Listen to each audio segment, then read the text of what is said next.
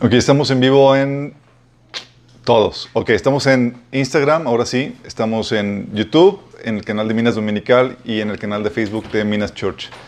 Para que le den like, se suscriban y compartan. Acuérdense que hemos podido llegar a más gente gracias a ustedes, chicos. Por cierto, tuvimos este lunes pasado la primera reunión de foráneos.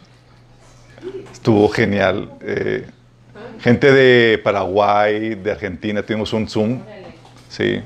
Que terminó siendo un WhatsApp, una conferencia por WhatsApp, pero estuvo genial y con todo. Lo sí. Saludos a los de. Ay, Michoacán. Se están reuniendo los viernes. Uh, eh, reúnen, se están poniendo, transmitiendo los estudios ahí. Están viendo de apologética, los que están viendo. Son chavos, ¿eh? Son chavos. Son de veintitantos años que se están reuniendo. Está genial. Ok, le mandamos saludos aquí desde Minas, Monterrey. Promoción. Sí. Así como que, chavos, ¿de qué edad? ¿Y qué? ¿Cómo se llaman? Las mujeres dicen amén. Ok, vamos a, de hecho, a continuar con la sesión de Viva Patriarcado. Miren, les comento. Yo pensé que nada más iba a haber una sesión, pero al final del estudio pasado surgieron tantas dudas. Son siete. que van a ser siete. no, no sé cuántos vayan a ser. No creo que sean tantos, pero, eh, pero amerita que, que hablemos acerca de esto y más por los tiempos que estamos viviendo, donde el liderazgo del varón está siendo minado de muy diversas formas tanto dentro como fuera de la iglesia. Entonces necesitamos entender cuál es la perspectiva bíblica al respecto. Y vamos a hablar acerca del fracaso del varón. Fracaso del hombre. Sí, temas no tan agradables para los varones, pero tenemos que hablar acerca de la problemática. Pero bueno, vamos a poner ese tiempo en las manos de Dios. Amado Padre Celestial, gracias Señor por tu presencia en medio nuestro, porque tú nos llamas, Señor, a adorarte, a alabarte y provee los medios, Señor pones el querer como el hacer en nuestro corazón para que podamos acercarnos a ti, Señor, como individuos y como iglesia para exaltarte, Padre. Y ahora queremos pedirte que tú hables a través de este estudio, Señor, que hables a través de mí, que cubras cualquier deficiencia, Señor, que fluya tu Espíritu dando revelación, entendimiento y sabiduría, Señor, cada uno de nosotros, a los que estamos aquí y a los que están sintonizando esto en cualquier lugar, Padre. Te pedimos, Señor, que salgamos de aquí renovados, transformados por el poder de tu palabra. En el nombre de Jesús. Amén. Acaba de llegar el pastel. Acaba de llegar el pastel. Ah, chicos, cumpleaños tras cumpleaños, chicos. Tres fines de semana con cumpleaños. Miren, por esto, estas lonjitas. El de siempre. El de siempre. Acaba de llegar, por eso lo Ok, vamos a platicar, hacer, primero vamos a hacer una- breve recapitulación para los que no vinieron la pasada.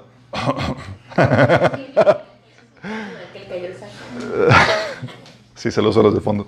No, eh, y estuvimos platicando la vez pasada cómo eh, el feminismo actual está basado en una concepción marxista de la, de la sociedad, de la, de la- del, de- del mundo, en donde se basa en la, eh, todo lo interpreta basado en el conflicto de grupos, hombres versus mujeres, la burguesía contra el proletariado, los ricos contra los pobres, etc. Y todo hay un conflicto. Y para ellos las diferencias son sin- sinónimo de injusticia, se habíamos platicado, ¿se acuerdan? Y para ellos, la única forma de, de alcanzar la igualdad es por medio de la, de la eliminación de toda diferencia, crear una igualdad absoluta. Y eso, ¿se acuerdan que hemos pl- platicado? Que de acuerdo a la teoría de los sistemas, a la ley de los sistemas, la homolo- homologización o la el- homologación, gracias, de, de quitar todo tipo de, de diferencias, lo que hace es que estás apuntando a una dirección de muerte. Sí. Um, y habíamos platicado que la envidia es el motor detrás de toda esta filosofía, donde tú tienes una posición, no estoy, eh, no estoy contento con lo que tengo y trato y aspiro a, a tener o hacer lo que tú tienes o eres. Y vimos como el primer precursor de eso, Satanás, que no estaba contento con su posición y estatus y quiso ocupar el trono de Dios.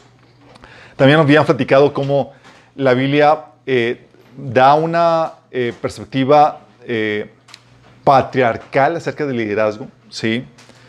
Y había, habíamos visto que esa es la concepción que pone el, el- el Señor eh, en, en- en en las Escrituras ah, por, y diseñó al hombre para que ocupara esta función de, de liderazgo. Eso no solamente está basado en un- una cuestión teórica o ideológica, sino que está enraizada en la realidad biológica del ser humano. ¿sí? Por eso habíamos platicado que no hay civilizaciones matriarcales en la historia. Nunca ha habido tal cosa. No, no hay civilizaciones matriarcales que hayan prosperado o que se hayan mantenido en la historia. Eh, de hecho, hay muchas personas que acusan a la Biblia como libro machista, ¿sí? Porque promueve el liderazgo del varón. Pero este liderazgo del varón, chicos, es el común denominador en todas las civilizaciones.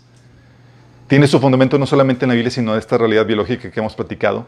De hecho, estudiosos acerca del tema, este una mujer catedrática medio polémica pa- para los grupos feministas, dice, se llama Camila Paglia, dice que sin el hombre nunca hubiera salido, la mujer nunca hubiera salido de la cueva. Es decir, que nunca hubiera pros- prosperado ni desarrollado la civilización. Porque es el hombre que tiene, el que está con la curiosidad y con el espíritu emprendedor de ver, explorar, desarrollar cosas. ¿sí? La mujer está buscando cómo administrar y, y- manejar lo que, lo que el hombre consigue. Dice esta misma autora, dice, gracias a los hombres las mujeres tenemos lavadoras, hablando de que todos los recursos y habilidades que tenemos es, o las comodidades que tenemos es gracias al, al liderazgo y al empeño de, de los hombres. Y platicábamos de que, así como no hay civilizaciones matriarcales en la historia, cuando el liderazgo se vuelve afeminado o femenino, es señal de declive en la civilización. Ya se imaginarán en qué etapa estamos de la civilización. Sí, eso lo hemos estado viendo en estudios de... De hecho, hemos tocado esto en, los estudios que estamos viendo los martes de la persecución. Y es que cuando el liderazgo se vuelve femenino o afeminado, es síntoma del declive de la, de la, civilización, que ese declive ha llegado a esa, civilización. De hecho, esta misma autora, Camille Pa- Paglia, dice que, dice, comenta ella, siempre he estado fascinada, atraída con, la, con el tema de la androginia, que es el comportamiento feminado en hombres. Dice, pero entre más exploraba el asunto, encontré que históricamente los movimientos hacia la androginia ocurren en fases tardías de la civilización como, eh, de la cultura como civilización, cuando se empieza a decaer. O sea, cuando se vuelven a ser amenerados o se, se vuelven medio feminados el liderazgo, eh, los, los varones, esa civilización ya está en decadencia. Dice, y la gente que vive en las fases tardías de la cultura, cuando ya está ese liderazgo feminado, sea la, la era helenística o la del Imperio Romano, sienten que son muy sofisticados, muy cosmo- cosmopolitanos, pero desde la perspectiva histórica, a distancia, puedes ver que es una cultura que ya no cree en ella misma, hablando de que ya está en declive y está por desaparecer. Ay, gloria a Dios, chicos. Ah, y habíamos platicado que la falla de reconocer el rol del hombre y la mujer ha llevado a que, a que quede expuesta la sociedad. ¿Se acuerdan? Han platicado de que Dios puso a la parte fuerte al frente para que reciba prácticamente los bombazos y que pueda defender al resto, ¿sí? Y Satanás lo que quiere hacer es poner a las partes más débiles al frente para destruir con facilidad a la sociedad, a la casa, a la familia o cualquier situación.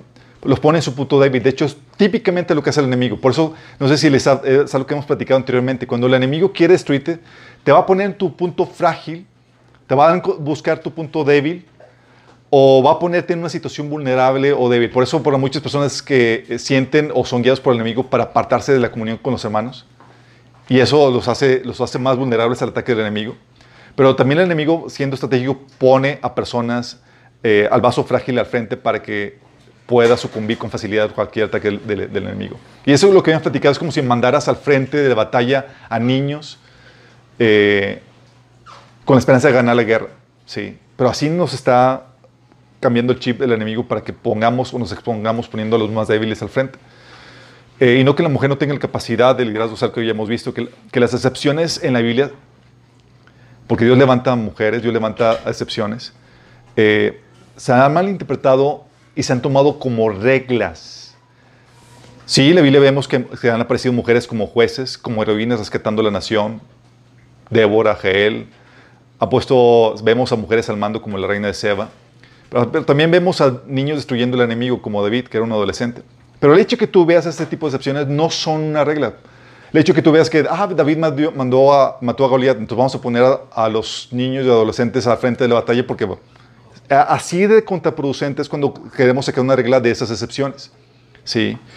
Dios levanta este tipo de excepciones cuando el liderazgo del varón ha fallado y es como que los levanto y los levanta con gloria y con poder y sí, sí los levanta, sí los utiliza. Sí. Pero al promover a la mujer el liderazgo se le roba el propósito al hombre.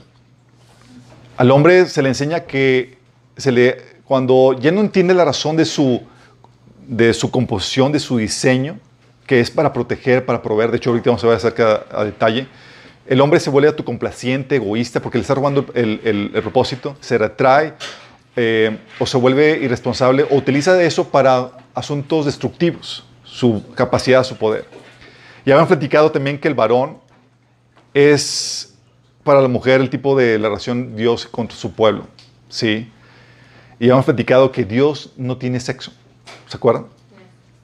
Pero en cuestión de atributos y roles, el rol masculino se, se caracteriza por ser la fortaleza, el soporte, la dirección, la protección y la provisión de una contraparte más débil representada en femenino. Por eso Dios es representado en masculino y su pueblo en femenino. Y habían platicado que, aunque su pueblo es representado femenino, lo interesante es que Dios generalmente lidia con su pueblo por medio de un liderazgo masculino.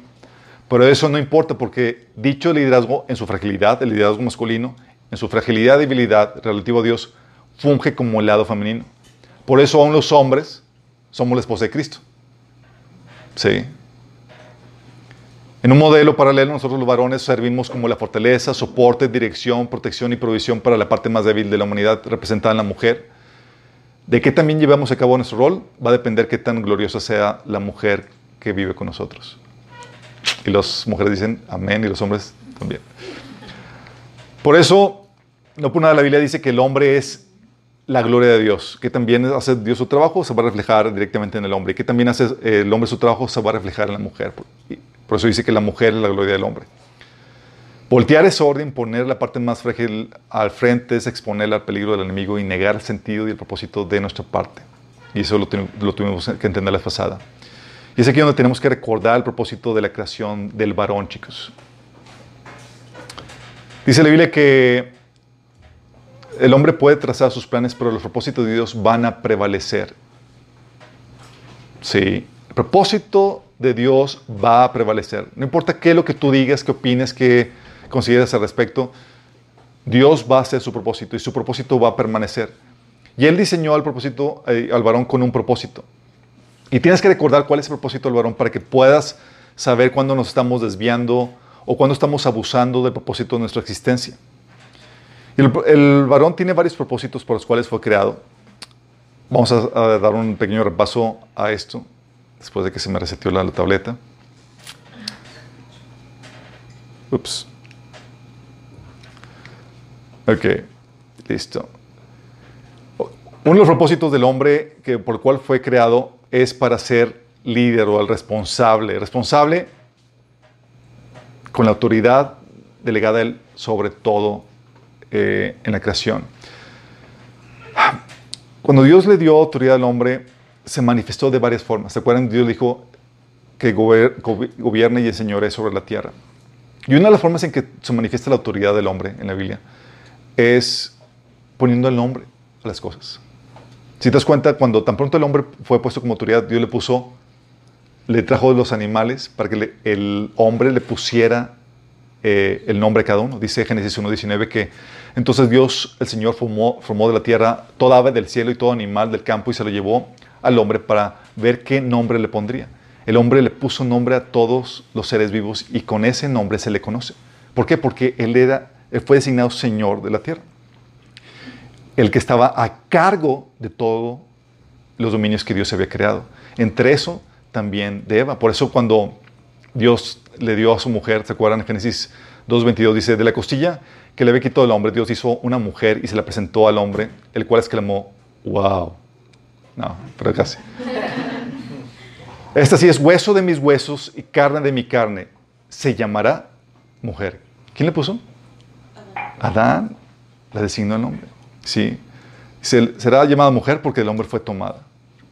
Sí. Él estaba haciendo, reconociendo que él estaba como autoridad de ella para, para beneficio de ella, no para enseñorearse sobre ella. Porque crees que cuando vino la caída, ¿a quién crees que le pidió cuentas a Dios? ¿Por quién? Adán. Sí. Eh, de hecho, ¿se acuerdan cuándo sucedió realmente la caída? No fue cuando Ade- Eva comió el fruto, sino cuando él comió el fruto. Sí, dice que Eva luego le dio a su esposo el fruto y también él comió. En ese momento, cuando Adán comió el fruto, se les abrieron los ojos y tomaron conciencia de su desnudez. Por eso la Biblia en, en Romanos 5, 12 dice que fue por medio del hombre que el pecado entró al mundo. Fíjate, hablando del responsable. Sí. 1 Corintios 15, 21 habla acerca también de que por, la muerte entró por medio del hombre. También por medio de un hombre la resurrección de los muertos. O sea, fue un varón el que nos metió en problemas, va a ser otro varón el que nos rescata. Sí. ¿Por qué? Porque él fue puesto como autoridad, como responsable. ¿Es a quién le voy a pedir cuentas? El Señor va, ve al varón y dice, a ti te voy a pedir cuentas. Sí, es parte de tu diseño. Tú eres el responsable. Ti te doy la autoridad sobre todo, en ese sentido. Eh, por eso le llamó, cuando pecó, y le preguntó Dios al hombre, ¿dónde estás? Sí, no fue tras las mujeres. Adán, dame cuentas, ¿qué está pasando aquí? Te dejé a cargo. Y el Nuevo Testamento corrobora eso. Sí, en 1 Timoteo 2, del 11 al 13, Efesios 5, 22, 23, 1 Corintios 11, del 7 al 9, habla acerca de cómo el hombre es la cabeza de la mujer y cómo las mujeres de- deben eh, aprender en sumisión al hombre y que no se le permite a las mujeres enseñorear sobre los, sobre los varones. Porque, y menciona aquí, porque Adán fue creado primero y luego Eva. O sea, él fue puesto como responsable. Dice, bueno, los tiempos cambian, las cosas cambian. No, es el, es el mismo modelo que Dios sigue estableciendo. Tú dices, bueno, en mi casa se mane- nos manejamos diferentes. No, Dios te va a pedir cuentas como quiera a ti. Pero no quiero, ni modo. Es el modelo. ¿Sí? Así es como funciona y fuiste diseñado para eso. Todo el Testamento corrobora ese, ese, ese concepto y Pablo hace referencia acerca de que, pues, puesto que el hombre fue creado primero, primero, él es el responsable, ¿sí? Dice que la cabeza del hombre es Cristo y la cabeza de la mujer es el varón, hablando de esa responsabilidad, de ese liderazgo. Es el líder, ¿sí? Es el responsable, es el que se le va a pedir cuentas. También por lo mismo es el visionario. ¿A qué me refiero con visionario? Es el que dice, ¿a dónde vamos? Es que ve algo y dice, ok, esto es lo que hasta acá, hacia allá nos encaminamos. Cuando el hombre fue creado primero, primero, primero, primero, a él se le transmitió el propósito de Dios él fue el que le dijo para qué había sido creado y, para qué eran todas esas cosas. Sí. Génesis 1.28 dice que luego Dios los bendijo con las siguientes palabras, sean fructíferos y multiplíquense, llenen la tierra y gobiernen sobre ella. Reinen sobre los peces del mar, las aves del cielo y todos los animales que corren por el suelo. Hablando de, este fue ese propósito, esa es la visión de, lo, que, tienes que hacer. Y se lo dijo primero al hombre, y el hombre era el encargado de decirle a la mujer cuál era, de qué se trataba toda esta creación. ¿A qué se encaminaba todo eso? Sí. Cuando Dios se lo dijo al hombre, se lo estaba diciendo al hombre y con toda la humanidad. Después iba a surgir Eva de, de él. Sí. Él es el que diría hacia dónde se dirigen las cosas. Por eso, cuando en Génesis 2, 18, Dios dijo acerca del hombre que no es bueno que el hombre esté solo, le haré ayuda idónea para él. Entonces, su trabajo en lo que Dios le había puesto a hacer y desarrollar era como necesitamos una ayuda idónea, una ayuda idónea que le coopere, que le ayude, que le coopere en el trabajo que le había, que le había puesto él. Él ya tenía una dirección, tenía una meta que alcanzar, nada más necesita una ayuda idónea. Y el hombre es el que tenía que definir eso. Por eso tú ves en la Biblia, vez tras vez, que es el hombre a quien Dios llama y la mujer es la que, la que coopera en esa dirección que, eh, que establece para el hombre. ¿Se acuerdan cuando Dios llamó a, Abraham? Deja tu tierra y tu parentela. No fue como que con Sara, a ver, Sara, necesito que convenzas tu- a tu varón para que me haga caso porque quiero llevarlo a una tierra. No, no, no, no, es Dios habla con el varón y le dice, deja tu tierra y tu parentela. Y la mujer, siguiendo en fe y en obediencia al varón, siguió la dirección de, eh, la dirección de Abraham. ¿Sí? Y así sucede vez tras vez, chicos. ¿Sí? Entonces tiene la, función de visionario. Por eso, cuando es algo que platicamos en el taller de desintoxicación sexual para los jóvenes, decimos que una de las cosas importantes que tienes que preguntarle al hombre es, ¿y a dónde vamos? ¿Cuál es la visión? Porque yo estoy yo idónea. y si tú no me pones a trabajar, te voy a hacer la vida de cuadritos. ¿Se acuerdan? Eso también lo vimos en el taller de matrimonio. Es el visionario, también es el maestro. ¿Por qué maestro? A el hombre fue el que se le dio primero la instrucción de la palabra de Dios. Dios fue el que tomó al hombre y lo puso en el jardín, dice Génesis 2 del 15 al 17, lo puso en el jardín de Edén para que lo cultivara y lo cuidara. Y le dio este mandato. Fíjate, él fue el primer receptor de los mandatos de Dios. Puedes comer a todos los árboles del jardín, y- pero del árbol del conocimiento del bien y del mal no deberás comer. El día que de él comas, ciertamente morirás. Pregunta, ¿estaba aquí Eva? No estaba estaba más Adán. Pero Eva se enteró del mandamiento. ¿Te acuerdas de la plática que tuvo con este, con la serpiente? Dice- en Génesis 3, del 1 al 2, dice la serpiente, ¿es verdad que Dios les dijo que no comieran de ningún árbol del jardín? Podemos comer del fruto de todos los árboles, respondió la mujer. Pero en cuanto al fruto del árbol que está en medio del jardín, Dios nos ha dicho, no coman de ese árbol, ni lo toquen, de lo contrario morirán. Fue Adán le dio esta, esta instrucción a Eva. Fue Adán el que se encargó de darle esa instrucción a su mujer. Sí.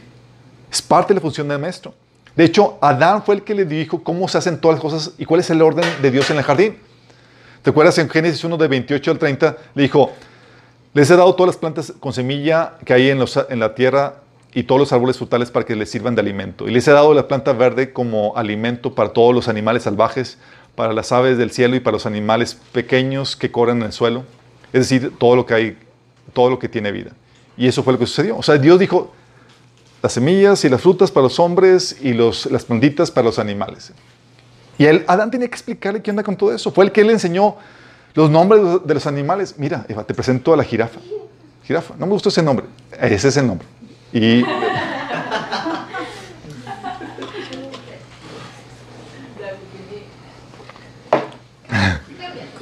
él fue el que le dijo cómo se cultivaban las cosas. El que, el que dijo, oye, veía a Eva así con una con pastito, no, eso no se come, eso es para los animales. ¿sí? Le estaba enseñando qué onda con todo eso.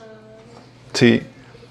Y eso lo corrobora en el Nuevo Testamento, por eso en 1 Timoteo 2, del 11 al 12, 1 Corintios 14, al 35, habla de que las mujeres dicen, deben de, de- de aprender en su misión. Sí, es parte del, proceso, de la enseñanza. el hombre es el encargado. De hecho, decía que si tenían dudas, pregúntenle a su- a sus maridos. ¿Por qué? La idea era obligar a los maridos, ponerles un peso de responsabilidad en cuestión de su función, de su propósito. Oye, no entendí, ¿estás casada? Tu marido se, encar- se encarga de resolver todas tus dudas. No salen más confundidos. Pero en teoría debe ser el que, el que debe de, de resolver todas las dudas. Pone un peso de responsabilidad sobre el varón. ¿Sí? Eso aplica solamente a las casadas, pero es, parte de eso. Y está rescatando, está yéndose al modelo del diseño original de Génesis. Ah, también la, la otra función que tenía el hombre es la de cultivador. Cultivar, trabajar. ¿Te acuerdas? El hombre, Dios puso al hombre, dice en Génesis 2.15 que el Señor tomó al hombre y lo puso en el jardín de Edén para que lo cultivara. Se lo puso a chambear. De hecho, ¿sabes qué significa trabajo en hebreo? Adorar es parte también. Tam- Significa también to become o llegar a ser. Es con lo que tú desarrollas los potenciales de la creación, chicos. Sí, el trabajo. De hecho, somos encargados de eso, de cultivar los potenciales de la creación.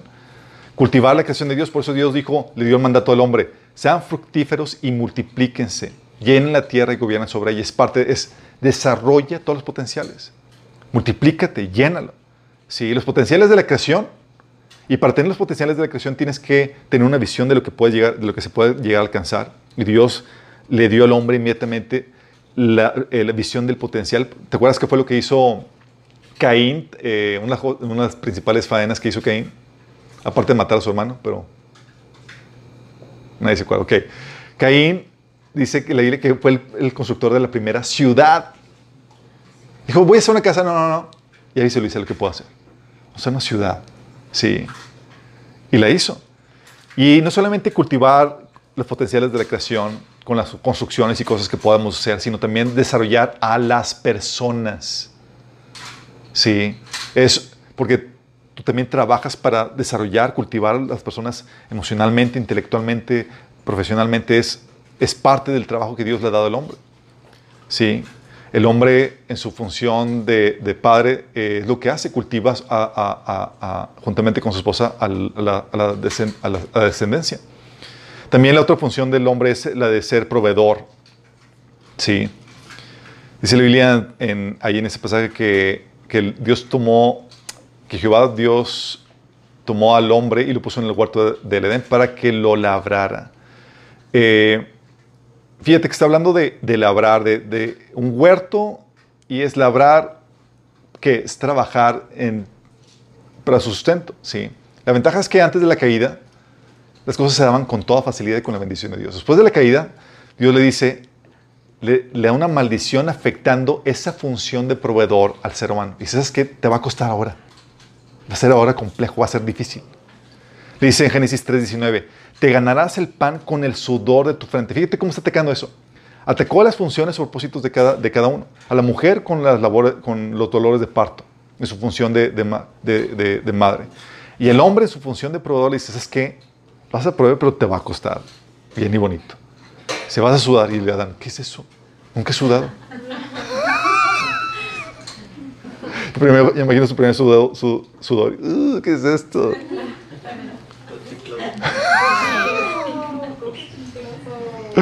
Se te ganarás el pan con el sudor de tu frente hasta que vuelvas a la misma tierra de la cual fuiste sacado, pues por, porque polvo eres y, al polvo volverás.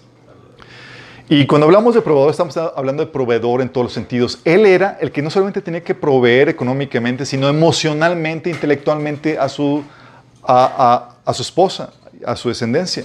Sí, él es el encargado de eso. Hay personas que dicen, oye, es que mi esposa gana más dinero que yo. Pero si estás haciendo todo tu esfuerzo por cumplir con tu trabajo y por llenar todas las, eh, llenar todas las necesidades, sigue siendo un buen proveedor. ¿sí? Gracias a Dios que por el trabajo y el desarrollo que ha hecho eh, el ser humano, ahorita es más fácil que mujeres puedan ocupar funciones y cargos que antes eran difícilmente ocupables por ellas, por toda la, la situación más precaria de, en la cual vivía la sociedad. Ah, pero es proveedor, no solamente económico, sino de todo eso. De hecho, Adán se le dio a Eva para que le proveyera emocionalmente, ¿sí? cuidara y, prove- de ella, eh, en, ella sus, sus necesidades emocionales. Obviamente siendo suplidas primeramente por Dios. Y la otra función es la de protector. Adán estaba encargado de cuidar todo lo que se puso bajo su cuidado. Es el responsable. Por eso dice en Génesis 2.15 que no solamente lo puso para que labrara el huerto, sino para que lo custodiara. Es decir, lo guardara, lo cuidara. El hombre fue encargado de eso. Entonces el hombre le puso como, es que tú vas a ser responsable aquí. De ti te voy a pedir cuentas de cómo está la, la situación y que esté bien en orden, que vaya en camino al desarrollo, que estés enseñando cómo debe ser la gente que está a tu cargo y que estés protegiendo lo que he puesto bajo, en tus manos. Sí, es lo, mínimo, que- esperas. De hecho, cuando tú prestas un objeto un artículo o un equipo a una persona, tú esperas que lo cuide. Sí, es parte de lo que Dios esperaba. Te pongo mi creación en tus manos, cuida de ella. Es parte de la labor de, de ser protector. De hecho, tú lo ves en Cristo, que es la figura del esposo hacia la, iglesia. Dice que, Cristo eh, es el que sustenta y cuida o protege a la iglesia, en, en Efesios 5:29. Por eso Nehemías 4:14 animaba a Nehemías a, a los varones a que pelearan por sus esposas y sus hogares. Sí. Y también, eh, en parte esa protección, eh, algunos dicen que es por eso que, ah, que es esto a lo que se refiere en 1 Corintios 11 del 8 al 10, cuando dice que la mujer tiene que tener señal de autoridad sobre su cabeza por causa de los ángeles. Es como que los ángeles. Seguramente se refiere a los ángeles caídos. Sí, es parte de nuestra responsabilidad guardar y cuidar espiritualmente a nuestra familia. Sí, somos responsables incluso de eso. Entonces, esa era la función y Dios creó al hombre primero porque la idea es que el hombre fungiera como un fundamento en una construcción, chicos. Por eso los hombres somos más toscos, agresivos, más, no somos tan refinados. Bueno, hay unos que... Pero el hombre suri- sirve como fundamento sobre el cual se iba a edificar la familia, la sociedad, todo el reino de Dios. Por eso se creó, en el, eh, se creó primero el hombre, chicos. Sí. Tenía que ser la parte robusta que pudiera sostener todo el edificio. Por eso los hombres tenemos esa complexión y ese, eh, ha- hallamos nuestra gloria en la fortaleza que tenemos. Sí, porque es parte de. Y ese modelo de, de esposo y esposa que vemos en Cristo y con su iglesia, por eso también ves que Cristo también tiene esa función de ser un fundamento. ¿Quién es el fundamento de la iglesia? Cristo. Y la Biblia habla de eso, dice sobre, este, sobre, dice sobre esta roca edificaré mi iglesia. Dice Pedro que Cristo es la roca. Y Pablo dice que no hay ningún otro fundamento puesto sino Cristo. En 1 Corintios 3 del 10 al 11. Sí. Cuando falta el liderazgo varonil, chicos, es como si la mujer, los pequeños, estuvieran expuestos a la intemperie. No hay quien los resguarde, no hay quien los proteja. O cuando hay un mal liderazgo, es como si vivieras en una casa con goteras medio cayéndose. Sí. Por el liderazgo del varón. Y lo mismo sucede, así como es en la familia, también eh, sucede con la iglesia. Por eso, tú te das cuenta cuáles son las ca- características que Pablo pedía para, para los líderes de la iglesia. Y fíjate, lo que está pidiendo son varones bien hechos y derechos, formados, que sirvan como buen fundamento. Dice en 1 Timoteo 3, 1, de, 3 del 1 al 7. Se dice, y es verdad, que si alguno desea ser obispo, a noble función aspira. Así que el obispo debe ser intachable, esposo de una sola mujer, moderado, sensato, sensato responsable, hospitalario, capaz de enseñar. Fíjate, compar- tiene que ver con todas las funciones y propósitos del hombre. Dice, no debe ser borracho, ni pendenciero, ni amigo del dinero, sino amable y paciente. Debe gobernar bien su casa y hacer que sus hijos lo obedezcan con el debido respeto. Porque el que no sabe gobernar su propia familia, ¿cómo podrá cuidar de la iglesia de Dios? ¿Sí te das cuenta? Hablando, tiene que cumplir bien con su función y haber sido probado de, eh, en esa función en su familia primero para, que se- para probar o para ver que puede realmente gobernar y cuidar de la iglesia como debe ser. Porque es la misma situación, chicos. De hecho, por eso habíamos platicado que la iglesia es un modelo de una familia espiritual. Sí, y el varón es el que ayuda a, que, a proveer ese, e- ese, esa paternidad espiritual, ese crecimiento espiritual a los que están apenas acercándose a Cristo o creciendo en Cristo. Eso lo vimos en el taller de, formación pastoral. Sí. Y por eso Pablo se refería a sí mismo como padre hacia los miembros de la iglesia. En 2 Corintios 12, del 14 al 15 dice, miren que por tercera vez estoy listo para visitarlos y no les seré una carga, pues no me interesa lo que ustedes tienen, sino lo que ustedes son. Después de todo, no son los hijos los que deben ahorrar para los padres, sino los padres para los hijos. Así que de buena gana gastaré todo lo que tengo y está, yo mismo me des- desgastaré del todo por ustedes. Si los amo hasta el extremo, me amarán menos. Está hablando de cómo él, como la misma actitud de padre hacia la iglesia, cuidando, protegiendo, viendo por ellas, proveyendo, siendo ese persona que da el proceso de crianza, pero en el aspecto espiritual. Sí. Por eso es tan importante la función del varón. La problemática es que como se nos ha olvidado cuál es el propósito del varón, los varones no toman su, responsabilidad, empieza o a faltar el liderazgo del, varón o a fallar por lo mismo. Se pierde el propósito. ¿Sabes cuáles son las terribles consecuencias de la falta de hombres, de varones en la familia? Estas son cuestiones estadísticas, chicos, de cómo afecta la falta de varón en una familia. Sí. En Estados Unidos, uno de cada cuatro niños vive sin, un padre. Y en México, el padre está ausente en cuatro de cada diez hogares, el 40%. Sí. Sin la con un padre ausente, sin la presencia de un padre, se tiende a la pobreza. Es cuatro veces más probable, o 47.6%, de que los niños vivan en pobreza comparado con los que cuentan con papá. Generan problemas de conducta los niños. Es más probable que presenten problemas de conducta. Los hijos con papá, por ejemplo, a cambio, tienen una mejor conducta y un mejor desempeño social. Aumenta la probabilidad de morta- mortalidad.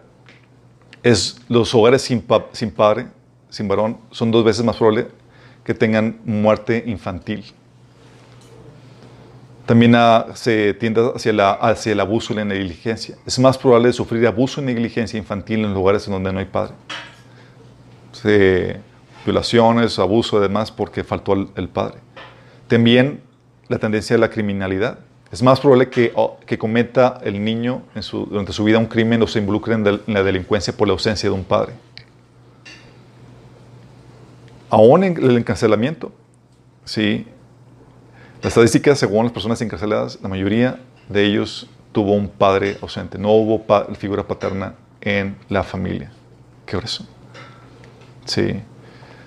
También las drogas y el alcoholismo. Es más probable que se desarrolle algún tipo de adicción de drogas o alcohol si no hubo un padre presente. También es 279% más probable que porten armas y usen drogas ilegales.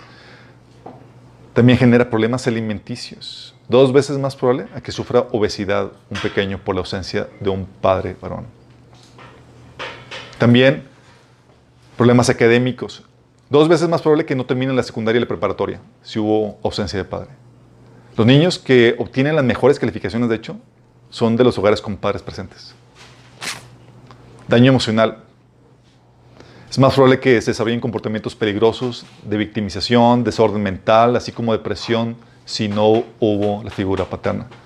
Los bebés, de hecho, con, pa- con papás presentan menos daño emocional. Personas que no tuvieron la figura fuerte, la figura del varón, eh, que viera por ellos, eh, al final de cuentas terminan resentidos y, y terminan desechándolo de adultos. Por ejemplo, lo- las hijas terminan, tienden hacia el feminismo o los hijos empiezan a buscar tendiendo hacia el homosexualismo por la ausencia de la figura paterna. También la, eh, eh, promueve la o genera la promiscuidad o es un factor para la promiscuidad y el embarazo durante la adolescencia. Siete veces más probable que se embarace durante la adolescencia la- las mujeres que no tuvieron padres. Siete veces más, imagínate. Las mujeres con papás son menos propensas también a comportamientos de, de riesgo y dañinos y las protegen de comportamientos sexuales de alto riesgo. También, interesante, aquí la, la estadística, pérdida de bebé. Las mujeres con esposo experimentan una tasa menor de pérdida de bebé durante el embarazo.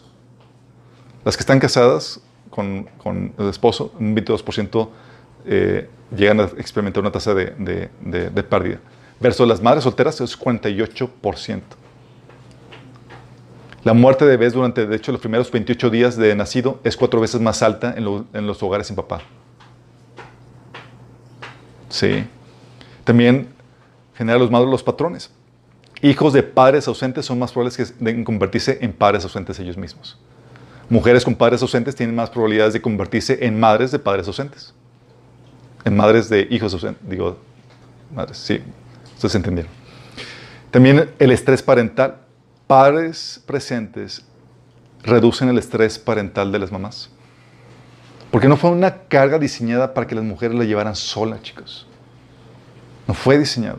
La idea es que, pude- que fuera algo disfrutable, no una carga difícil de llevar o, sufrir- o sufrible. Sí.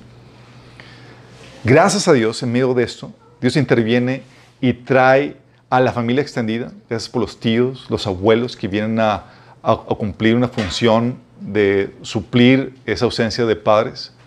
Y gracias por, los, por la iglesia, cuyos pastores y familia espiritual llega a compensar o a resolver parte de esta ausencia eh, de esos padres en esos hogares. Sí. Pero este efecto de, de la falta de varones en el liderazgo de la familia también así como similar a esto, trae efectos terribles también dentro de la iglesia. Y es aquí donde dices, oye, esa es la falta de liderazgo. Pero ¿qué tal de cuando está liderazgo pero está mal desempeñado? Como el machismo. Si no te hay liderazgo es como si estuvieras a la intemperie. Y cuando hay malo es como si estuvieras una casa que estuviera cayéndose. Sí. Ya no sabes si estás más seguro adentro o afuera. Te puede quedar un pedazo de techo estando adentro. Tenemos el machismo como parte del mal liderazgo del varón. Por no cumplir su propósito, por no saber su propósito, no enfocarse en llevar a cabo los planes de Dios para su vida, termina usando sus potenciales para fines egoístas o dañinos. Diseñado el hombre para servir a la parte más frágil, con amor eh, este, sacrificial, abnegado, el hombre machista utiliza su fuerza, su fortaleza para servirse a sí mismo o para dañar a los que debería estar protegiendo y cuidando. ¿Y tienes ejemplo de esto? Por ejemplo, de un caso de, de egoísmo en la Biblia, en Acán. ¿Se acuerdan quién fue Acán? No se acuerdan. Ok.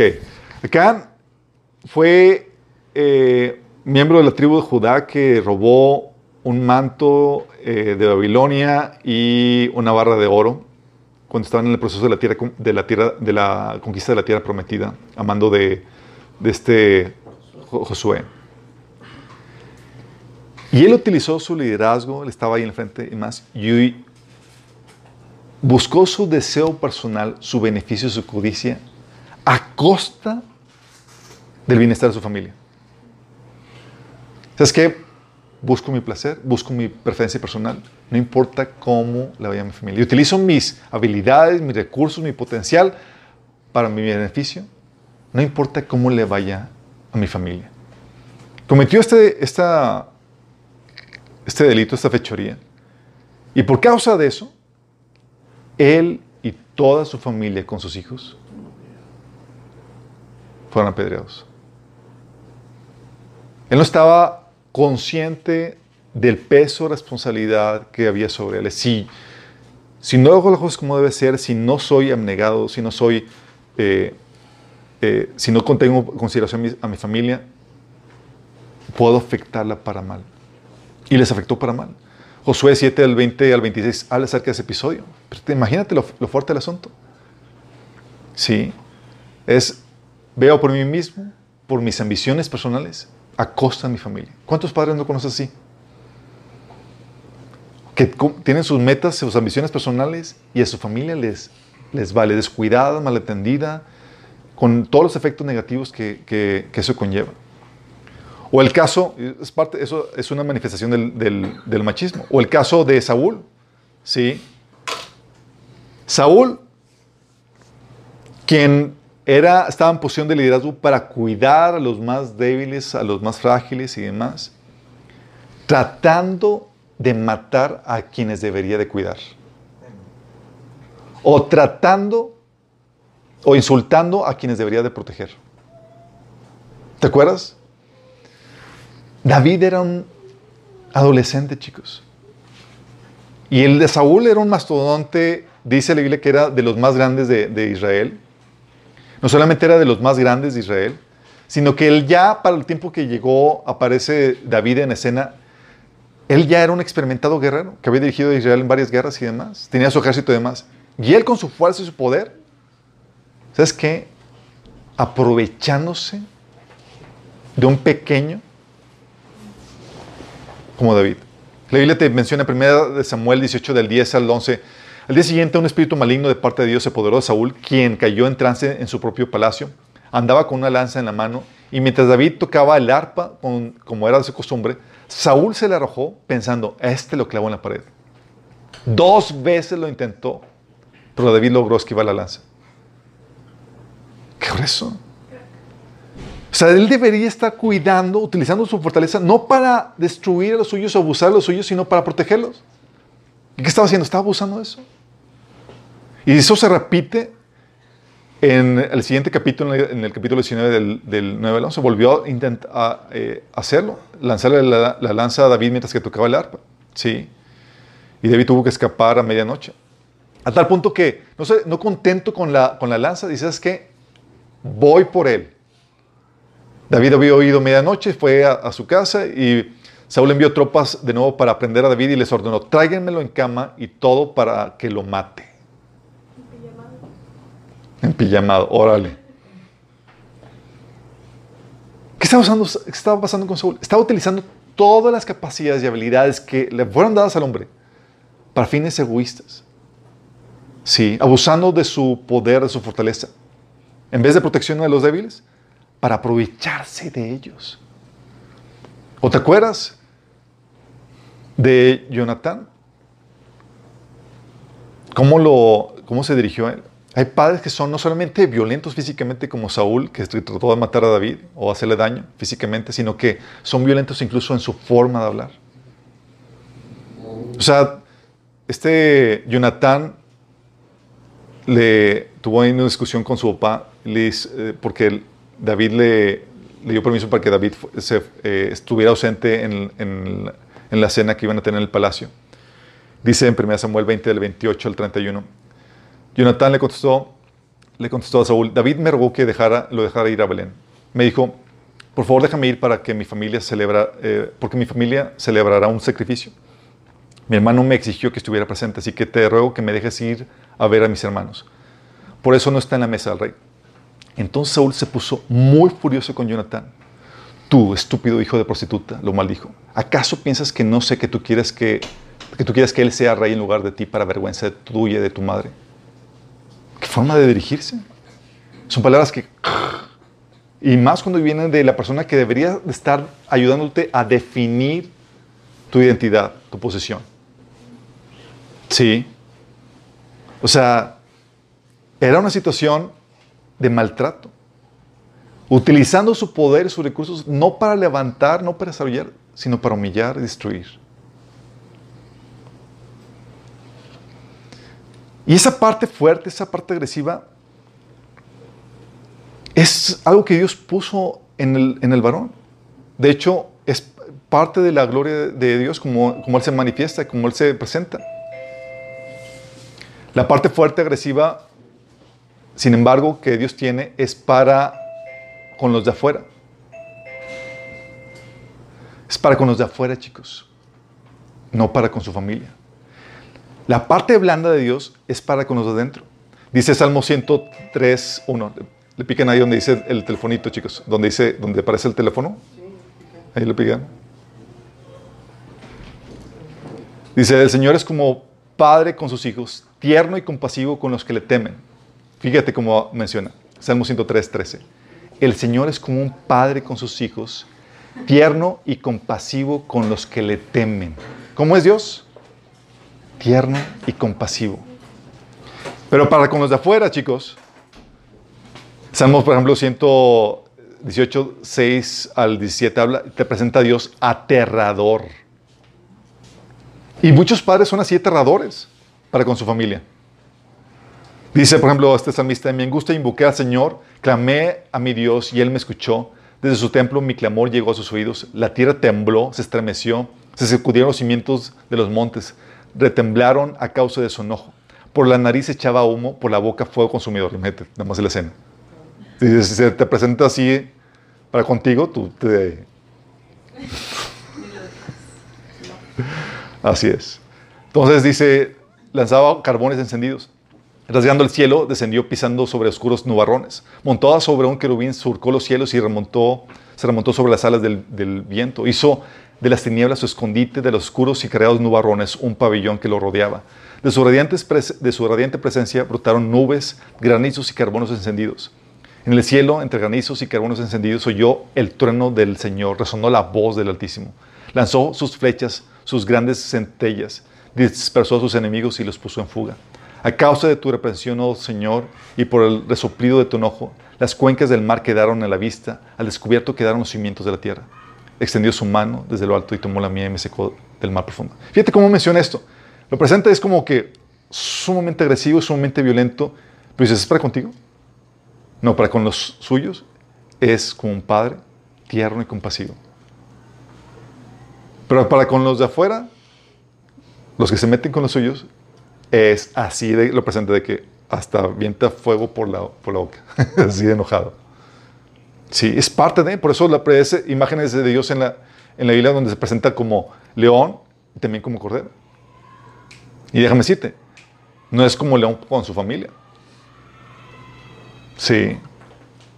Es como manso y humilde para con, los, para con suyos. Por eso también dice Pablo en Romanos 11, 22, fíjate que Dios es bondadoso, pero también es severo. Severo para con los que desobedecen, pero bondadoso contigo. Sí, hablando de esa diferencia. Pero aquí el hombre tiene esa capacidad de esa bondad, de, ese, de esa ternura, pero no la utiliza y utiliza, la utiliza, utiliza esa agresividad mal encausada para con los suyos. Y tienes a un Samuel, a un eh, Saúl utilizando esta agresividad para a quienes debería de cuidar, proteger y desarrollar. ¿Cuántas familias no conocen que son así padres violentos? Que lo que hacen es que causan temor, Es parte del, de fallar el diseño. Entonces, bueno, esa es una. La otra problemática es cuando el varón se vuelve afeminado.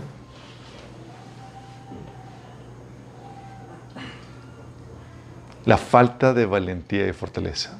Por un lado tienes a un Saúl muy agresivo. Pero también por otro lado, lo tienes como un cobarde. Está también Saúl como ejemplo. Saúl que estaba dejando al pueblo expuesto. Sí, y así sucede con muchos varones que son como una casa que se está cayendo porque por la falta de hombría dejan a la casa con goteras y la dejan toda deshecha. No protege, no causa ninguna protección. Sí. Primero Samuel 17, del 1 al, 7, al 11. Fíjate la situación de Saúl. Dice, los filisteos reunieron su ejército para la batalla y acamparon en Efes Damim, que queda entre Sucot en Judá y Ezeca. Saúl respondió, respondió reuniendo a las tropas israelitas cerca del valle de Ela, de modo que los filisteos y los israelitas quedaron frente a frente en montes opuestos separados por el valle. Luego Goliat, un campeón filisteo de Gad, salió de entre las filas de los filisteos para entrar en las fuerzas de Israel. Medía casi tres metros de altura. Llevaba un casco de bronce y su cuota de, su cota de malla hecha de bronce pesaba 57 kilos. También tenía puesto protectores de bronce en las piernas y llevaba una jabalina de bronce sobre el hombro. El asta de su lanza era tan pesada y gruesa como un rodillo de telar, con una punta de hierro que pesaba casi 7 kilos. Su, escudo iba escudero iba delante de él. Entonces Goliat se detuvo y gritó mofándose a los israelitas. ¿Por qué salen todos ustedes a pelear? Yo soy el campeón filisteo, pero ustedes no son más que siervos de Saúl. Elijan a un hombre para que venga aquí a pelear conmigo. Si me mata, entonces seremos sus esclavos. Pero si yo lo mato a él, ustedes serán nuestros esclavos. Hoy desafío a, a los ejércitos de Israel. Envíenme a un hombre que me enfrente. Cuando Saúl y los israelitas lo escucharon, quedaron aterrados y profundamente perturbados. Saúl hizo frente. Estaba completamente acobardado, chicos. El encargado de defender, de ver, por eso estaba. Pero para con los débiles y demás, bien abusivo.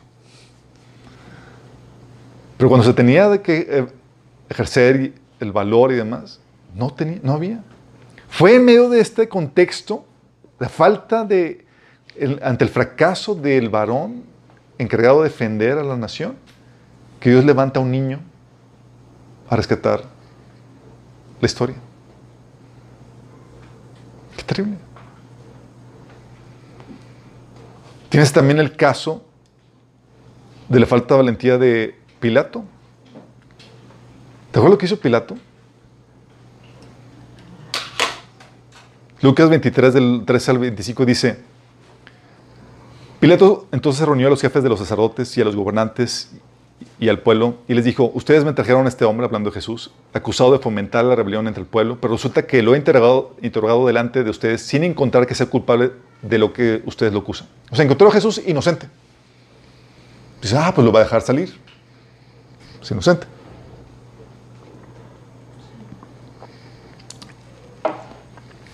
Y es claro que tampoco Herodes lo hizo culpable, puesto que no lo devolvió. Como pueden ver, no he cometido ningún delito que merezca la muerte. Así que le voy a dar una paliza y después lo soltaré. Pero todos gritaron a una voz.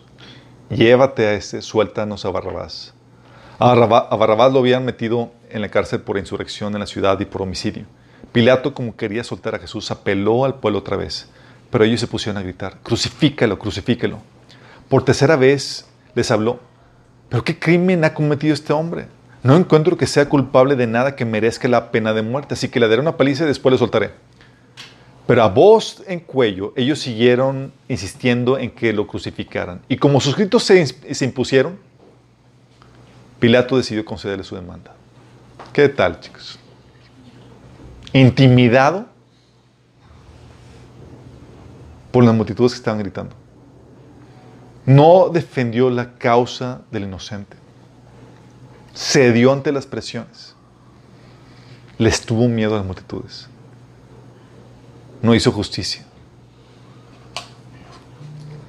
Tienes el caso de eso, pero tienes el caso de la metida pata de Abraham.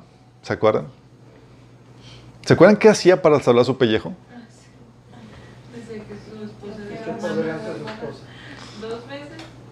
Génesis 12, 13. Por favor, di que eres mi hermana para que gracias a ti me vaya bien y me dejen con vida. Él, es- él era el encargado de cuidarla. Había gente me ha dicho, dicho, mira, ya ves que tu Biblia tienes a, a Abraham de- dejando a su, a- poniendo a su esposa como, como carne de cañón. Y yo le digo, así es la Biblia. La Biblia te va a presentar las cosas buenas y las cosas malas tal como es el hombre sin esconder nada. Y cómo Dios, a pesar de las deficiencias, sigue amando y amando a su gente. Si no, no habría esperanza para todos nosotros. Pero lo utilizan como que, eh, ya ves, o sea, lo que hacían Abraham. Sí. O el caso de la de Levita, ¿se acuerdan en el libro de jueces? Lo que hizo el desalmado Levita, que lo usó como escudo. ¿Se acuerdan en jueces 19, de 23 a 28? Esta Levita tenía un- una concubina, fue por ella y no alcanzó a llegar, a, se hospedó en, una- en un pueblo de Israel- ya cuando venía de regreso a su casa. Y pues en la noche resulta que no sabía que el pueblo donde estaba era prácticamente Sodoma y Gomorra versión judía. Y salió, dice ahí en jueces 19, del 23 al 28, entonces salió el anciano, digo, y las multitudes empezaron a, a- a tocar la puerta y decir, saca saca al varón, al, al- al hombre que esté contigo para que lo podamos violar. Entonces el anciano salió para con ellos, no hermanos míos, no hagan, no hagan algo tan perverso, pues este hombre es huésped en mi casa y semejante acto sería vergonzoso. Miren, llévense a mi hija virgen y a la concubina este hombre en la torre. ¿Han escuchado de que el comentario de, que a veces sale de que eras Dios más fuerte y no para defender, sino para correr y dejarte a ti atrás? Sí, prácticamente estaban haciendo eso. Así como que, ah, pues somos fuertes, podemos llevarlos a las partes más frágiles y débiles para que sean, para, para que sirvan como escudo nuestro. Dice, llévense a mi, a mi hija virgen y a la concubina de este hombre. Yo se las secaré, se las sacaré y ustedes podrán abusar de ellas y hacerlas lo que quieran. Pero no cometan semejante vergüenza contra este hombre. ¿Tienen esta, tal distorsión del diseño original? Sin embargo, ellos no le hicieron caso, entonces el levita tomó a su concubina, la empujó por la puerta. Los hombres de la ciudad abusaron de ella toda la noche, violándola, uno por uno hasta por la mañana. Finalmente, el amanecer la soltaron. Cuando ya amanecía, la mujer regresó a la casa donde estaba hospedado su esposo y, se desplomó en la puerta de la casa y permaneció ahí hasta que hubo luz. Cuando su esposo abrió la puerta para salir, ahí encontró a su concubina tirada con las manos en el umbral. Levántate, vámonos. Imagínate todavía.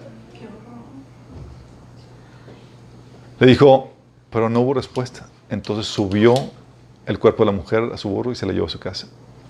Algo similar hizo Lot, ¿te acuerdas? Que cuando querían entrar para violar a los ángeles, ¿qué hizo Lot? Les ofrezco mis hijas, llévanselas. Sí. ¿Te imaginas? O sea, semejante a este punto había llegado la distorsión y la falta de sentido y propósito del varón para con los suyos. Pero llega Cristo y nos restituye el diseño original. Nos dice, eh, eh, eh, Él da su vida por la iglesia, por la esposa. Sí. Enseña un amor sacrificial donde se pone en la brecha para rescatarla. No para ponerla como carne de cañón de que, bueno, allá y yo corro. Semejante cobardía. Sino para protegerla. Y nos da a nosotros el ejemplo a seguir en ese sentido. Nos restituye el diseño original. Pero muchos sí son. Recuerdo situaciones donde han platicado hermanos de que estaban en la noche y escucharon así ruidos de, de, de- esos ruidos nocturnos que empiezan a hacer algunos demonios en la casa y que estaban los y que el marido así todo aterrado dice, oye amor, asómate, creo que hay ruido.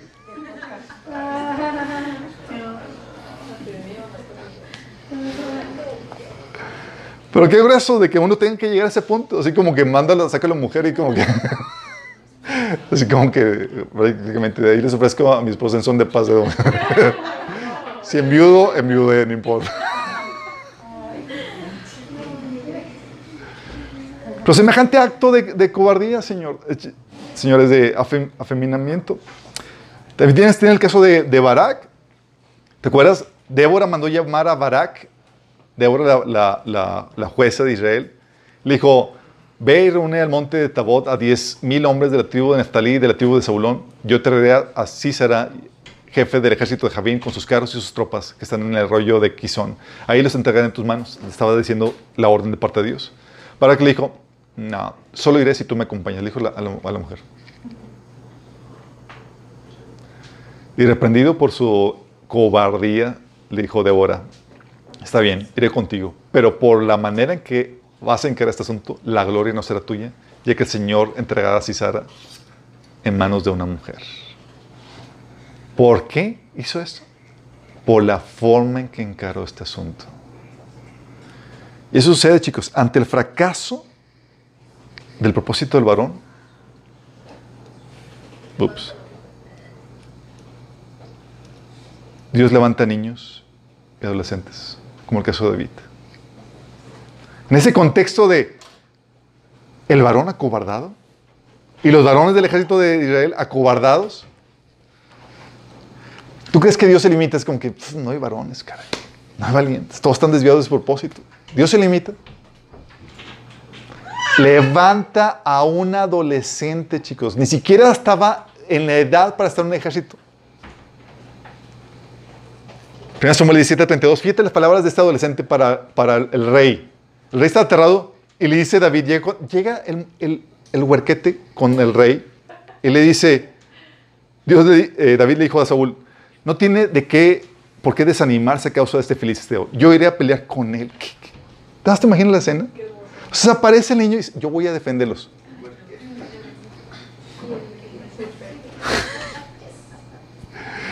Y Saúl dice, ah, ok, perfecto. Y lo manda a ese nivel de crisis estaba el liderazgo del hombre. ¿Estás consciente? Dices, oh my God. Y fue una bofetada con guante en blanco, o mejor dicho, un puño de bo- boxeo para Saúl. Sí. A partir de ahí su liderazgo quedó menoscabado. ¿Se acuerdan que cantaba la gente, las multitudes? ¿Qué cantaba? Saúl mató a sus miles y David a sus miles. O sea, el adolescente mató a sus diez miles. O sea, nada más había matado a uno, pero pues ya ganó la fama. Sí. Levanta a niños o adolescentes para defender la causa, chicos. O levanta a la mujer. Sí. Dice jueces, hablando de Débora, jueces 4 del 1 al 10 al 5. Acuérdense que el libro de jueces es un libro de apostasía donde el pueblo de Israel estaba desviado y se desviaba vez tras vez y estaba en pésimas condiciones y eso se veía reflejado en el liderazgo del varón. Dice, puesto que a los israelitas, volvieron a hacer lo malo a los ojos del Señor, entonces el Señor los entregó a Javín, un rey cananeo de Azor. El comandante de su ejército era Císara, que vivía en Aroset Goim. Císara, quien tenía 900 carros de guerra hechos de hierro, oprimía a los israelitas sin piedad durante 20 años, hasta que el pueblo de Israel clamó al Señor por ayuda. Débora, la esposa de Lapidot, era una profetisa que en ese tiempo juzgaba a Israel. Solía sentarse bajo la palmera de Débora entre Ramat y Betel, en la zona montañosa de Efraín, y los israelitas acudían a ella para que los juzgara. O sea, era profetisa y tenía la sabiduría suficiente para poder discernir, dar un veredicto justo, ecuánime, en situaciones de conflicto entre los israelitas. Dices, órale. O sea, fracasa el, propósito del varón, la función del varón, y Dios no se queda con las manos cruzadas. Sí. Y tú sabes que Dios está haciendo esto por varias razones. Porque no es como que, ah, sí, entonces vamos a eliminar los dedos del varón, o, o todo siempre que levante a un niño va a ser el Señor, o siempre que se levante a una mujer va a ser el Señor. No, tú puedes ver que Dios está detrás de esto en casos donde el claro empoderamiento viene de Dios. Es decir, el don, la habilidad, la capacidad de recursos, esto claramente viene de Dios.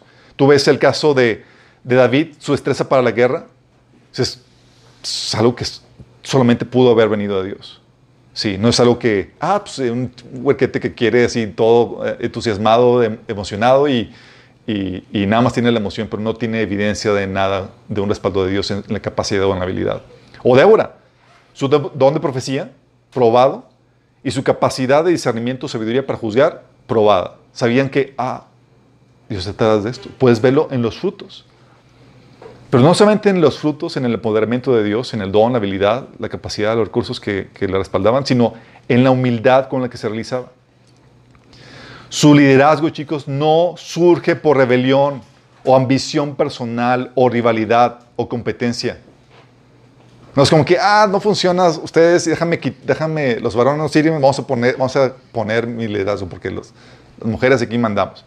Sino, o no es como que David, no, vamos a quitar a Saúl y vamos a destruir, vamos a, voy a yo ponerme como líder aquí esto. No, sino que surge por el genuino deseo de suplir una necesidad que nadie está haciendo. Nadie hay.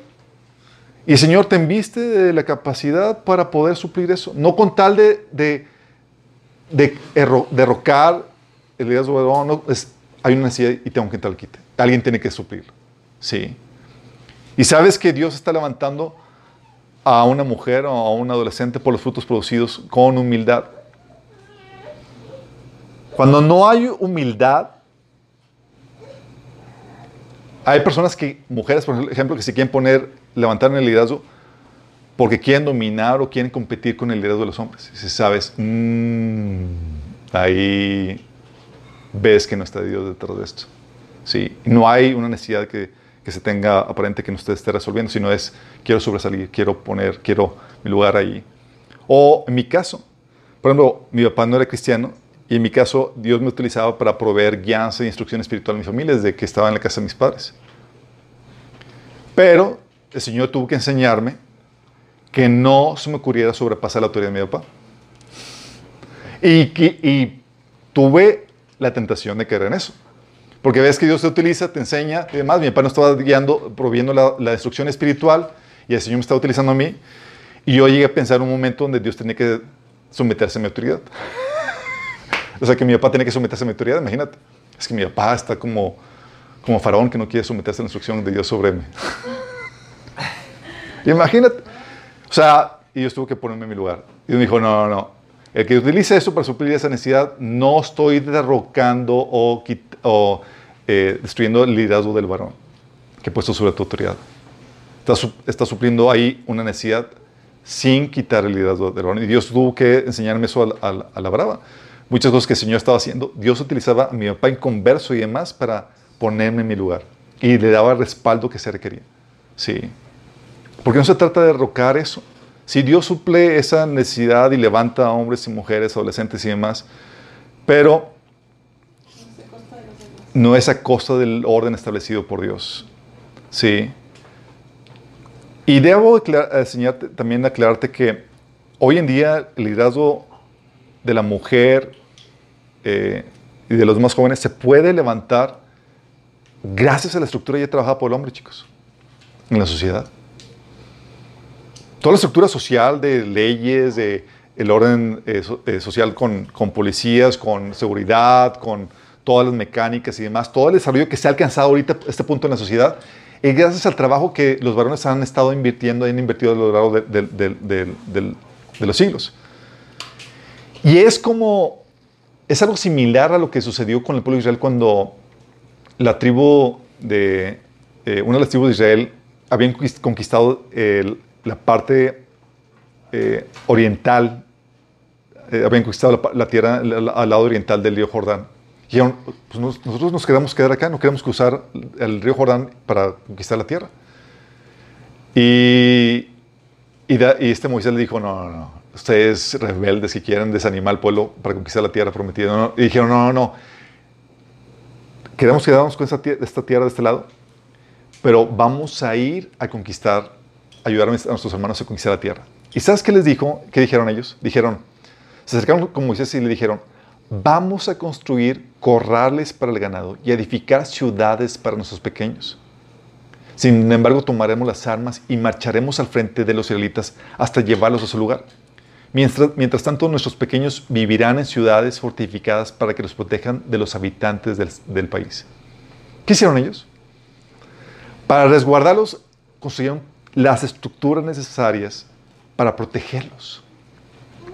Y, prote- y construyeron las ciudades. Entonces, con eso podían dejar a sus esposas y sus hijos tranquilos en ausencia de ellos por una larga temporada para poder pelear contra el enemigo. Y ahorita sucede lo mismo. Dices, oye, pues ahorita algunas mujeres, algunos hombres, ah, pues no requerimos algo. Sí, pero no se dan cuenta que la estructura que se creó fue por el trabajo de los varones a través de guerras y de conquista, de, de todo, del desarrollo y demás. Y eso ha permitido que puedan ocupar lugares y demás, pero es, son los varones los que requieren para protegerlo todavía, porque se erosionan esas, esas estructuras. Sí. Lo peor de este fracaso del varón, chicos, que está minando nuestra sociedad, nuestros hijos, nuestras esposas, es que se levanta una generación resentida contra el liderazgo del varón y que quiere deshacerse de él por completo. Eso es lo terrible de este asunto y estamos en ese punto. Oye, no, es que tuvo una situación machista. O sabes que ella vi, no sirven para nada. Sí, cobardes, no trabajan, no hacen lo, lo que está a su parte y demás. O sea, mal desempeño. Dicen, no, sí. De hecho, a tal punto que recuerdo, no sé si les tocó, pero los comentarios de algunos padres en generaciones pasadas de que los padres querían darle educación a sus hijas por si acaso el marido les, que les toca les, les un monigote bueno para nada. Decía, y que te voy a dar una educación por si acaso es como tu garantía de que ah, tienes ya una profesión, te falla, tienes con qué valerte, con qué salir adelante. Sí. Y era porque, o sea, tan, es, tan ciscado a- había, había quedado, habíamos quedado con el mal liderazgo que es como que no podemos dejar que esto vuelva a suceder. Y se crearon las medidas para poder valerse sin el lidera- el liderazgo del varón. Pero está llegando al extremo donde tienes una generación resentida contra el liderazgo del varón y quieren deshacerse de él por completo. Eso no sirve de nada. Sí. Y sucede algo similar con el humanismo, chicos. ¿Se acuerdan que hemos platicado que la libertad que tenemos hoy en día es gracias al cristianismo? El cristianismo ha podido generar el multiculturalismo con libertad. Y el humanismo dice, no requerimos el cristianismo y, quieren quitarlo sin darse cuenta que el cristianismo pone los fundamentos para una sociedad libre. Y están cayendo en una sociedad eh, totalitaria que elimina los derechos y libertades y demás. Algo similar está sucediendo en la sociedad con los varones. Dice, oye, pues no requerimos al varón y están tratando, quitar, tratando de quitar al varón, que es el fundamento que sostiene y, y que es la fortaleza de la sociedad. Y con eso están, se están per- perfilando para, para su destrucción. Pero la solución no es deshacerse del varón, no es deshacerse del modelo original, sino restaurar al varón al modelo original, chicos.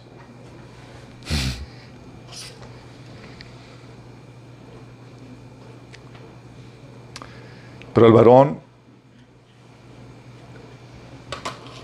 en su diseño original, chicos, como líderes que Dios nos quiso ser, que seamos protectores, proveedores, maestros, que seamos esas personas que resguarden y mantienen a, las, mujeres y a los pequeños en un estado de bienestar, no se desarrolla de la noche a la mañana. Naces con el potencial, pero se requiere desarrollarlo. Y hay varios elementos que se requieren para eso. Y eso es lo que vamos a hacer en la próxima sesión, ¿De los hombres? de los hombres. Sí. En el Inter quiero que entiendas esto. El impacto que tiene tu mala función por no cumplir tus propósitos es terrible en la sociedad, en la familia y en general. Sí. Hay un peso de responsabilidad que pesa sobre nosotros. Gracias a Dios por los Davids que Dios ha levantado para suplir la carencia del mal liderazgo. Gracias a Dios por las Déboras que Dios ha levantado para suplir la carencia del liderazgo del varón. Pero no es el modelo que se establece. No vamos a mandar a los jóvenes adolescentes al frente de batalla. Dios quiere restaurar el liderazgo del varón. Dios tiene mucha esperanza en nosotros. Si no lo desarrollamos, vamos a dejar nuestras familias, nuestras iglesias, nuestra sociedad en un estado de vul- vulnerabili- vulnerabilidad. Sí. Y Dios no quiere eso. En tu caso, tal vez estás en la situación de que, ah, pues Dios me levantó como David, tienes el respaldo de Él. Gracias a Dios. Pero hoy es a veces difícil distinguir cuándo el liderazgo que se levanta es porque es Dios tratando de suplir una necesidad con espíritu de humildad o cuando es un espíritu de competencia porque la mujer quiere quitar al liderazgo del varón. Sí. Pero no recuerda esto, si nos desviamos conscientemente o promovemos la desviación del diseño original, nos vamos a exponer al enemigo.